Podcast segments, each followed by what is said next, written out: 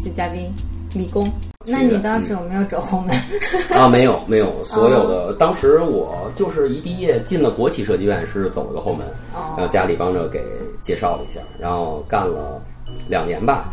国企是它有它自己一种风格的，国企是师傅带徒弟，而且整个国企以前的国企是那样，现在的国企可能会会变一样。以前的国企可能它所有的这个叫什么，它整个的这个流程啊，包括节奏啊，是非常缓慢的。嗯，老师傅来了之后，先要沏一杯茶，哎呦，浇浇花儿，然后开始画一画图，然后到中午呢，太诗意了吧？啊，对，中午累了，下楼遛个弯儿，回去睡个觉，然后晚上回来再画一画图，就这样。因为人家国企是有牌子的，那很多人是认牌子的，那你你认我，那我就腰板就会很硬，那我愿意什么时候出就什么时候出，不愿意出，那我就会。往后拖一拖，嗯，当然这是几年以前的国企，现在可能在市场竞争中，他们也在转变，也都在转变。你为了应和市场，你既然当大爷，我就不找你了嘛。那所以现在国企也在转变，以前是那样，所以那会儿进到国企之后吧，就觉得节奏好慢，觉得很多东西一腔的热血无法喷发，很想学东西。然后记得那会儿有，也是那会儿有那个师哥师姐说吧，就是毕业之后五年一定要起来，嗯，如果五年起不来。后面是有问题的，嗯。啊，当时这个我不知道他是吓我还是怎么样，但是我现在来看是是是一句实话，这个五年之内一定要把自己的方向定下来，嗯，然后一定要在一个企业里，起码要待稳三年，一定要到一定的小，要有一定小的一种造诣，对那才可以，是的，对对对，这个我同意的，我也是已经经过了五年的门槛的人，嗯，对对对，其实五年一定要要出一些要出一些成果的，所以我觉得我在这儿已经荒废了两年，然后没事儿就是帮着师傅嘛，师傅领进门。就是修行在个人，但是师傅愿不愿意使劲教你，那也得看你自己。当然呢，可能当时就是，师傅们可能活活儿也不是那么紧，他也不会很用心的去带你。他们年纪是不是太大了，不用他奋斗？呃，怎么说呢？就是说，国企都是那样的，国企都是节奏就是比较慢，然后所以那会儿还是一腔热血吧，就觉得不行，我要那个。我这个五年快废了，说那个。那你当时换的时候，你家里面有没有反对？啊，我母亲当时很失望。然后你去外企又累得半死累活。对我，我我当时从国企出来的时候，记得那个那天晚上回到家，然后跟我母亲说了，我辞职了。我母亲吃着饭，突然就把头抬起来了，听上这话，然后把筷子就摔到桌子上，说我我跟你父亲费了那么大的劲，把你弄到了这个国企设计院，你怎么能说不干就不干了？然后你你你这个连跟我们商量都不跟我们商量，真没商量，没有商量，没有完全一点没有商量，然后就就出来了，出来之后，然后就是到了一家外企，就在呃也是港资的吧，它相当于跟百城什么的也差不多，也是这种咨询顾问公司。然后进去之后呢，因为之前在国企收获确实真的不是很大，其实很荒废，这个人很菜。人家一看就是说两年工作两年从国企出来的，那是怎么通过面试的啊？那就是这个东西我也一直在纳闷儿，怎么通过面试的？然后反而也很幸运，反正这我这人可能也比较爱说话，可能是给人的一种假象，觉得啊这个小伙子还还可以。但是进去之后，然后我印象很深的，好像是干了一个星期，有一个下午，然后我的部门组长当着我的面儿跟我的那个。整个我们当时分两个组，跟着我们那两个大组，就是两个大组有一个大头 管这两个大组。其中我的组长当着我的面跟我的那个领导说：“你看看你给我招的是什么样的人啊，这么狠的，狠狠的。”就是当时我很伤心啊，说你招我什么样的人，什么都不会。说你们以后招人能不能就是靠谱点？对，靠谱点。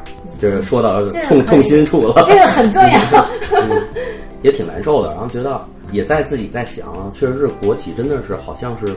有点荒废了，但是我我我所说的这个又不是不建议你，我还是建议你，如果能进国企，一定要进国企。这个这个是我的，是是我那个所在那个阶段那个院的一个状态，不不代表所有的国企都是这样，千万不要以那个 以以以一个概全了，就是说这个。后来你怎么在这个新的公司里面马速马上迅速的去学习呢？嗯，然后把空缺的补上来。是这样，外企我好像就只干了半年，我记得是。嗯，到最后领导忍无可忍了吧？也是可能对我比较失望，但是我很努力，真的，我真的真，当然他不是失望，他觉得你这小伙子这个态度是很好的，然后在真的是在使劲的学，别人都不加班，我再去加班就去学东西。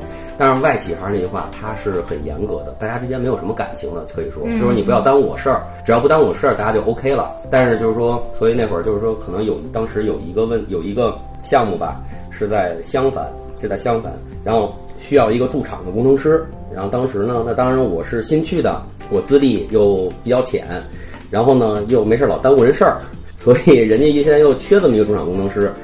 然后人就说了：“行了，小李，那你去吧。”当时我也，哎呀，其实北京孩子不不太愿意出去外地。对对对，因为驻场是时间很长的一个驻场，是可能当时说的是要三四个月。啊，还好吧，三四个月哪里长了？嗯，但是驻场就是你住在现场嘛，住在工地里嘛。后来也就是挺无奈的，就去了。去了之后吧，那一个月发生了很多，然后也成长了很多。然后这个现场现场的这个工程的进度比较紧。问题也比较多，所以他所有的矛头，无论是甲方还是施工方，都向你，你是驻场代表嘛，你就代表了你这个公司嘛，他会就向你有责难，你责难我自身当时不够强大，真的不够强大，我就寻求支援，但是呢，当时的那家企业又不给我支援，嗯，所以搞得我很难受，当时就是是就是服就是就是等于两面受敌吧，那很压抑，就是挺痛苦的一段时间，当时想这样就觉得。有一种想法，觉得在国企没学好，然后在外企呢，如果这样下去呢，也是半吊子。所以想的是，我必须要踏踏实实的找一家能够容纳我留下我的一家设计院。我要踏踏实实的从头开始学学东西，好好学。我没想到挖你这么痛苦的经历的，哦，因为刚刚吃饭的时候没有聊到这个。不，这个这个，我觉得这个，我当时跟所有朋友聊这些东西，都是其实一种是一种谈资。你回回过头来想，这种是一种经历，因为你现在不能说成功吧。起码是你觉得自己比以前要出色了，对，所以看到以前你不出色的时候，你会觉得很高兴，毕竟你是你是你是进步了，你是进步了，嗯，对，是进步了，会很高兴。如果所以你在这个外企就没有适应下来，没有适应，完全没有适应下来，完全没有适应下来。主要可能还是因为驻场的问题，就是这种这种这种有一些反思，然后最后在驻场的时候投了一个简历，投给我现在的一个设计院，就现在这家设计院，然后很巧合，然后。某天下午，然后那边给我打来一个电话，然后让我去面试。我说我现在在外地出差，后来跟单位找了个理由，然后就回京说办几天事儿，然后就看看父母，就那个意思。然后回回回北京，然后抽了一天去面试，很幸运，然后就是人家就把我收下了。嗯，当时其实这里面有面试技巧，其实我觉得当时，现在我跟我的同事聊，我觉得我那会儿真的是挺挺不能叫天真吧，很执着。嗯，他就是这个东西。尤其现在这个大学生，我觉得就是说，你面试这种东西，你要很真诚。你说的执着，是我其实遇到过很多现在年轻人来面试，都会有一种，首先我，当我每次问到说你对我们的公司或者产品有什么看法的时候，说不上一二三来，就感觉毫不在意你这个单位到底在干什么。嗯，对。然后另外就是对自己的这个职位，就比如说他想要做什么这些事情，没有那么坚定。对。没错，老是飘飘忽忽的感觉，之前的工作也是轻描淡写的，就这么过去了，不不会有什么很深刻的反思的。就算他做的不好，他们也不会去就是反思自己。呃，对，做的好的也没有多么自豪，就感觉你你过去这时间里面都在做什么，就不觉得你有任何让我觉得有价值的地方。那是因为就是呃应届毕业生本来就是非常迷茫，我那会儿也很迷茫，为什么让家里？又话又说回来了，为什么让家里给找了一家国企？是因为那会儿家里问我想做什么，我说我不知道。啊，我说你这个专业能做什么？我说那可能就做设计吧。然后家里就会问，那设计你想去哪儿？不知道。所以那会儿就是因为所有表现的那会儿就是比较迷茫。但是经历过这些东西之后，你就会有一个方向。所以就最后呃面试这个第三家的时候，我我找到了方向，我找到了想要的东西，所以才能跟人聊。很执着，对，很诚很很很诚恳，很诚恳，不能叫执着吧，很诚恳。就是说，当时领导问，嗯，你这个看看履历哈，你这怎么样怎么样？我说我说我确实技术上还不是特别好，但是我真的是想。想来学东西，真是想学东西。然后我说我也不怕吃苦，嗯，那这真，从现在来看，当时讲这些话绝对没有说是一点特别虚的那种东西，特别真诚。就是我就是想学东西，我说我就想让自己忙碌，然后让自己累，让自己有价值，然后就是就当时就说的那种。然后后来领导说，领导当然任何用人单位都喜欢看到这样的。然后他也问，就是说那你在这个收入上有没有什么那个要求？当时我印象中好像跟领导说，我觉得我就说我这个。我本来我已经工作两年半了，但是我自己同同同样的横向去比较，我比人差了很多。所以我当时我跟用人那个领导也说了，我说我在这儿能学习，还有人给我发工资，我已经感到很知足了。我说钱上咱们每个单位都有自己的这个定薪标准，那么就是按照严格按照自己的那个按照这个我当时进来的时候这个。职位啊，那个这个级别级别来定薪就可以了。所以领导一看这小孩儿还比较比较诚恳，然后当时也比较高兴，比较高兴，然后也觉得是能看出这种真诚，就当天好像就说了，同意就说你可以就是下星期如果想来的话，把你这边办利落就可以入职了。你来了就做了五年多了是吗？呃，六年。哦，啊，那个那很心酸的，那个啊也又是很心酸的。那那个每一个从，因为你是带着一颗执着的心来的，那你不可能说进来之后就就跟大爷一样又又瘫了，所以就哎，你这民营企业里面应该关系不会那么的官僚吧？嗯没有呃民营企业呃就是整个设计院吧，就是民营企业里面还是比较大家比较单纯的。嗯我比较累，不是说累于这个累心不是是呃不累身体累身体。对我真的很努力，项目很嗯多很努力，然后去别人不加班我加班，然后有点自己。你是想要蹭网吧你？啊不不不不不，还是真真是真是真是有一当时真是一种很执着的心态，较劲。嗯我给自己评价就是比较较劲，你也得做好。要别人认可，就是不是说做好，我就希望从别人的耳朵里说到这个人还可以。嗯所以那会儿就是老是挑战一个人，就是说，比如说像完成一个多大的项目，有的人说我最大完成过住宅，比如说这也分项目，住宅类的和公建类，比如我住宅类的，我这个老人看老人，有人聊天儿，您您这一年就您这您这到现在工作这么多年，完成过最大项目单人完成有多大呀？啊，七八万啊，好，没问题。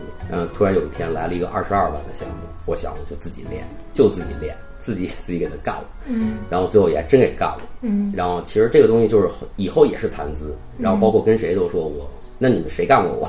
嗯 谁谁干过这么大的？就自己一个人，那是很辛苦的。那个真的是说白了，你现在再看吧，我个人来觉得我是挺好玩儿，然后是被认可了。但是有人冷静一想吧，有点较劲，自己跟自己较劲了，有点太你也没失去生活，你现在小孩儿都有两个。呃，对对对，但是我我我是我是来到这家单位之后，慢慢的就是结婚生子，然后当时对于家庭的照顾是很少的，因为毕竟也年轻，然后也比较比较想想想去实现一点自己的个人价值等等的，就一直一直很努力吧，很努力，然后从一个什么都不会，然后结婚临上台之前，别人施工单位还给我打电话，再说我这个图纸有问题，然后晕倒了一真的真的真的都不开玩笑，有很多很好玩的东西在里面。然后直到嗯几年以后，我拿到了整个院里最年轻的优秀专业负责人的奖，院级的，就是我们院级的。我是我是就是这个院成立以来，我记得我当时是二十八岁拿到的。对，现在三十三十岁了，就是两年以前，就是就是这种专业负责人级的优秀专业负责人级的这种奖，是我是我们院最年轻拿到这个这个奖的。然后跟我同台的，基本上我我看看，基本都是三十五以上的这些人，而且这个奖是很难拿，感觉好励志啊！啊感觉很励志。哎，你知道我最近在写一篇文章，正好是在在那个网上看到有一个人提问，然后很多人关注那个问题是说毕业第一份工作到底有多重要，有什么建议吗？然后我其实没有想完，但其实我最终的一个观点是说，其实毕业的一第一份工作没有那么重要，就我不觉得它会决定你的未来的事业了，因为我看到过很多。嗯然后当然也有像您这种情况，可能这个起点蛮蛮不错的，可是由于没有想像你想要的学习和成长那么快的环境，所以你觉得你自己荒废了两年。其实我但是是我是走了弯路，对，但是你并并不影响你两年之后去就回到你自己想要的轨道上来。嗯但我觉得这个东西在自己每个人内心里面啊。嗯，对，但是我觉得第一份工作对于永远、永远对于任何一个人，第一份工作在内心里永远都不是一份好的工作。就是如果说就是你一毕业就在这个公司十年、二十年，你永远会觉得外面会有一家单位比我的单位好。嗯，但是你真正一走出去之后，像比如说你跳过槽，再回头看，有可能第一家单位真次，但有可能会回头看那家单位其实也有一些很好的东西在。所以就是这个人还是需要这个阅历来来来提升你这种看法，对。嗯所以就是第一家单位，我觉得最好是能让你知道，让你从迷茫走出来，让你看到一些好的东西，就好所所谓的好的东西，就是让你知道你选的这个这个这个单位这个行业是一个什么样的东西。我也更希望这个第一家单位能让你看见不好的东西，看见不好的东西，从而你就知道你有什么想法，你想去哪里。有一个图，那就是从迷茫走向清清晰的认识，你就有一个所图，我想要一个什么样的什么样的单位。所以我觉得第一家第一个单位吧，说重要也重要，说不重要也不重要。当然就是说，如果说您有好的这种条件，能够进一个相对平台要大一点的，嗯，这种这种这种设设设计院，那肯定是你接触的项目、接触的人层次肯定是不一样的，那肯定是这样。如果说你没有一个好的一个敲门砖，或者没有一个好的一个人，就是这种关系能给你带到这个里面。但是你很非常执着的想进入这个设计行业，那没问题，你也可以找这种大一点的民营院进来。如果民营院门槛也很高，你进不去，比如你的现有的这种条件。民营院招应届毕业生吗？嗯，招应届毕业生，但是我们大部分现在民营院它是讲究那个效率，现在效率是第一位的，然后所有都是很便宜的接活，所有应届生进去之后，记住，所有应届生进去之后。你会承担着很大很大的工作压力，但是你的你就是收入并不高，收入并不高，你就是苦力，你就是这个在很多行业都是一样，对你就是苦力，没有办法，你不要你不要说看到很多老人那个下班很又走了什么，你会心里，但因为当然你慢慢的会在四五年之后翅膀硬了之后，你会有这种想法，说为什么还这样？但是你在一开始的时候一定要横下一条心，我就是学东西，嗯，所以就是说你可以来到这种大一点的名院，哪怕你进不去这种大点名院，现在。北京市场，就我只说北京市场，有很多这种小的这种这种设计设计公司，你也可以进去，因为你起码你根本什么都不懂，你就是张白纸，你可以先看先学，起码了解了，起码然后你可以听别人说，你这你进去之后你会遇到很多同行，然后你就会给你传输，给你脑子里灌输很多这样的信息，谁家好啊，谁家待遇高，然后谁家的项目好，然后你就会有一个向往了，对，基本上就你就知道我想下一家我去哪儿，会向哪儿奋斗，对。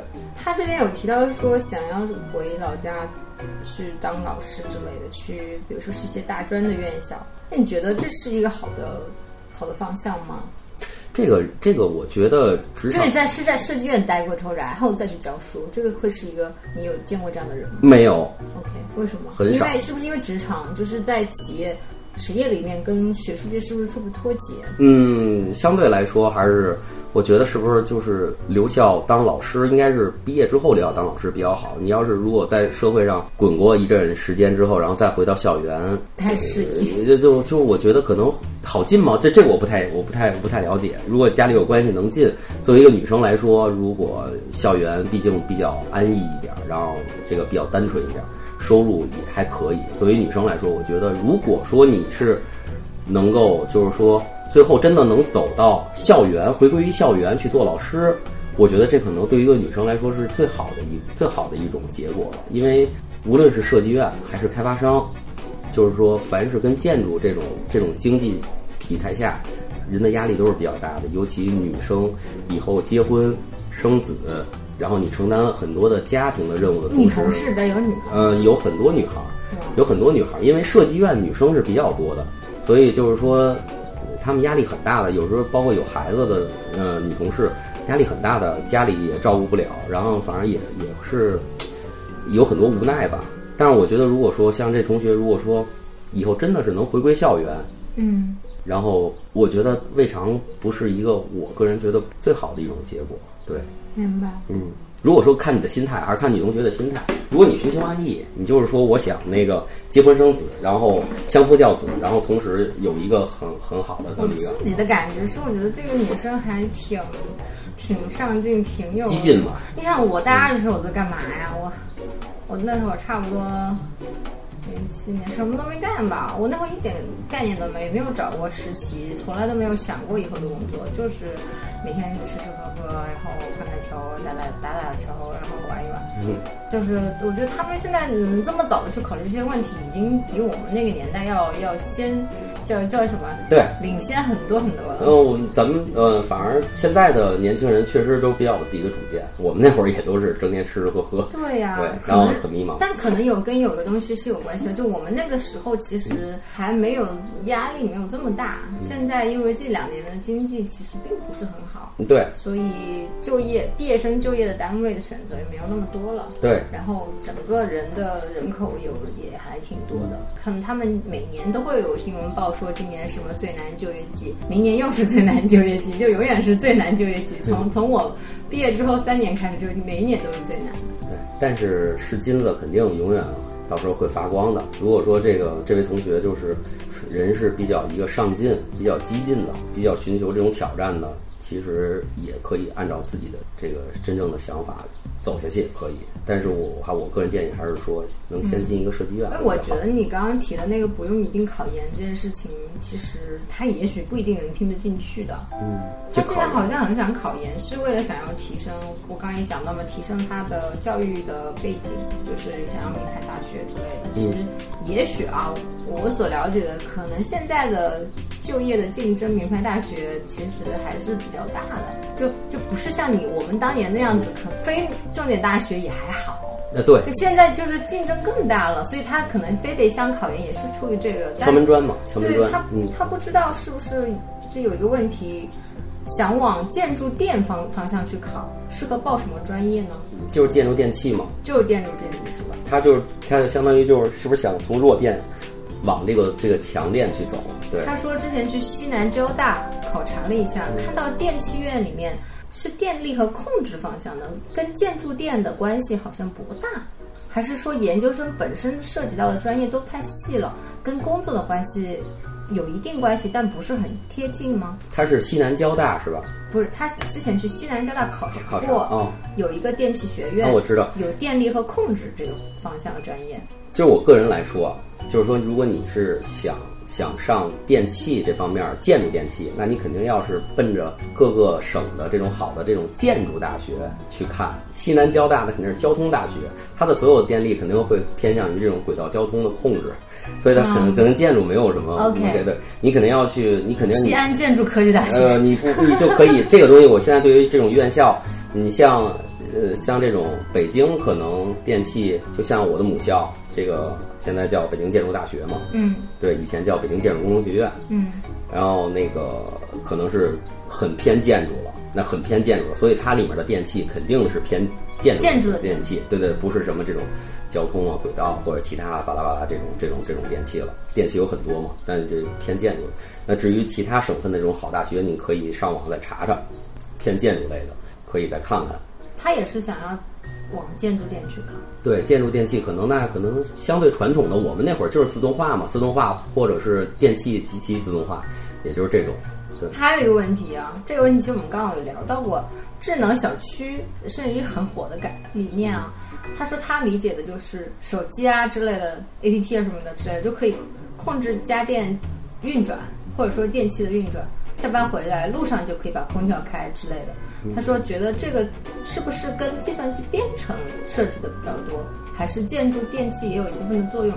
这个算是未来趋势吗？家庭生活越来越便利，这种，嗯，觉得这个专业还不错，没有向建筑师转的原因，就是因为这个专业应该发展空间比较大吧？跟传统的设备专业比的话，电器还比较新。”跟科技、跟高科技结合比较多，是这样的吗？还是说我这个专业其实只是个牵电线的而已？就他一方面觉得，哎，这个智能的这些家居可能都要用用到他这个专业的一些知识，同时，但是他有担心说，是不是这个都是计算机编程来实现的，跟这个电没有太大的关系？然后是不是他自己只要去牵电线就可以？嗯，不是，我觉得这个东西就是怎么说呢？首先一点，你要记住一点，就是说牵电线也好，还是做高科技也好，凡事都是术业有专攻。这个东西就是说，整整个你肯定是处在一个大的弱电的这么一个大环境里面啊。你这种智能家居呢，它肯定有分很多嘛，比如说像这种呃集成商，刚才所说的集成商，嗯，包括厂家，嗯，厂家里面它有设计研发，你某个产品随着这个科技的这个这个递进，你肯定也要更新换代，你这个厂家里面也有设计。就是说，这个这个我这产品一代一代的能实现实现什么什么内容？集成商里面也有设计，嗯，把你这些所有的从各个厂家，比如说你找了二十个厂家，要做这个这个房间里要放二十个产品，对，找二十个厂家，然后你集成商也会有设计，把这整个的这个二十个东西统筹规划，设计出一个弱电的图、控制的图。你到设计院也有弱电设计。设计院，那你就肯定要结合你的这个建筑的这个这个形状什么东西，根据集成商或者厂家提出的要求，我去复设这种管线这种东西，它不叫牵电线的。其实 其实不要把这个东西看得特，它就是说等于说是做一个毛坯吧，毛坯图就蓝图的实现的蓝图，就这种就叫综合布线嘛，把这些管线全都埋好，预留位。规划吧，我觉得。呃，它也不叫规划，它就施工图嘛。施工对，就是指导这个建筑工人来去下管什么的，但是它不叫那个 那个。不叫不是牵电对对，绝对不能那么想。就是你如果说牵电线的，你现在来到一家设计院，我就让你去牵这个电线，你也不会牵。这起码你你要明白我那这是电真正电工才会牵的。呃，牵电线它施工的他说牵电线可能就是他，我理解他可能就是说他要去设计，设计里面就纯是画这个线，哦然后连上就完了。所以它我觉得它是不是这个牵电线？那是不是这样的？那那设计院其实要做这个你话说回来，其实真正的是把这个所有这种线路要布出去的。其实也可以理解说牵电线，但是说我觉得不是那么简单的很多东西。对。你去怎么牵，然后去去把这个总的箱子怎么放，是有很多讲究的在里边。对，这个同学的问题应该解决差不多。嗯然后我们对于电气智能化整个这个专业，包括他的工作的领域，都是有所了解的。就聊到这里差不多。我最后还想补充一点呢，就是我们嘉宾理工，他是其实做了国企和外企，还做了那呃民营企业的设计院之后呢，他现在其实转行的方向是去地产的开发商。去地产了，对。对，其实就是刚刚他也讲了，牛逼哄哄的大甲方嘛，就我花钱你你帮我做，对对吧？你做出来我不满意，你就回去再改，嗯就这么一个情况，就算是换了换了行业，没换专业。对，其实整个大的大的这个行业里面，永远就是开发商肯定是一个主，就就是一个叫什么呀源头了。因为我付钱嘛，因为我就是它是一个最高的一个，就是怎么说呢？这个生态地位最高，对生态的食物链顶端。嗯，对食物链顶端嘛，每个都有食物链顶端。那设计院建筑就是食物链的顶端，嗯，然后整个设计行业里面，设计院就是这个食物链的顶端。然后大的这个地产里面，那当然就是开发商就是食物链的顶端，嗯就是所以就是嗯，每个每每公司都有自己的平台，就是设计院的赚的钱都是从开发商那来的。嗯，对，设计费嘛，对，这东西很简单，就相当于你装修，你找一个设计，找一个工程队儿，那好，我花着钱，我哪儿看不顺眼，你就得给我改嘛，那就是就就就是其实很很简单的东西。你换到地产这边的最简单的一个原因，你可以大概用两句话、三句话来说明一下吗？换到地产，简单的说就是说，第一个就是想平台转换，有一个高一点的平台，从而可能是转变一种思路。毕竟是食物链顶端嘛，是任何人都是向往往更高的，更对高对对对，想的事情更多。换一个平台，对。然后其次就是怎么说呢？还是我刚才所说的那种，就是一步一步吧，不忘初心，勇往向前。嗯，我觉得就是还是想想去试一试，想去试一试，哪怕那个伤痕累累嘛，大不了从头再来。我觉得就是你们这个专业应该不至于吧？你们要是做，就是就做好个月，老板赔钱，地产老板赔钱，会轮到你们。开发商竞争是因为开发商食物链顶端，它压力比较大，嗯然后总体收入呢比前几年要低一点了。前几年是开发商是很赚特别多特别多，然后在开发商里工作的人也是很舒服，待得很舒服。现在压力比较大。然后责任也比较大，然后这种楼盘啊，比如这种一一动辄就很多的资金，然后真是因为哪个环节在你这儿有问题了，那也是毫不留情的，该扣薪扣薪，该滚蛋滚蛋。所以就是说，很多东西，我觉得任何你未知的领域都不要把它看得特别简单，还是要抱着最坏的那个打算去做。但是毕竟还是我说刚才建议那个同学说为什么要去设计院，最后的这个点儿就在这一点，我是有技术的。嗯，技不压身的。你无论是你看我不顺眼，还是我看你不顺眼，或者说你这个公司垮了，对，大不了我带着技术再回到设计院继续画图、做苦逼就完了。但是就是这个东西就是技不压身嘛，我我很谢谢李工在换工作的间隙有一个空档，正好来参加我们的节目录制。呃，希望对建筑专业或者建筑店有兴趣的同学可以听你的节目，然后。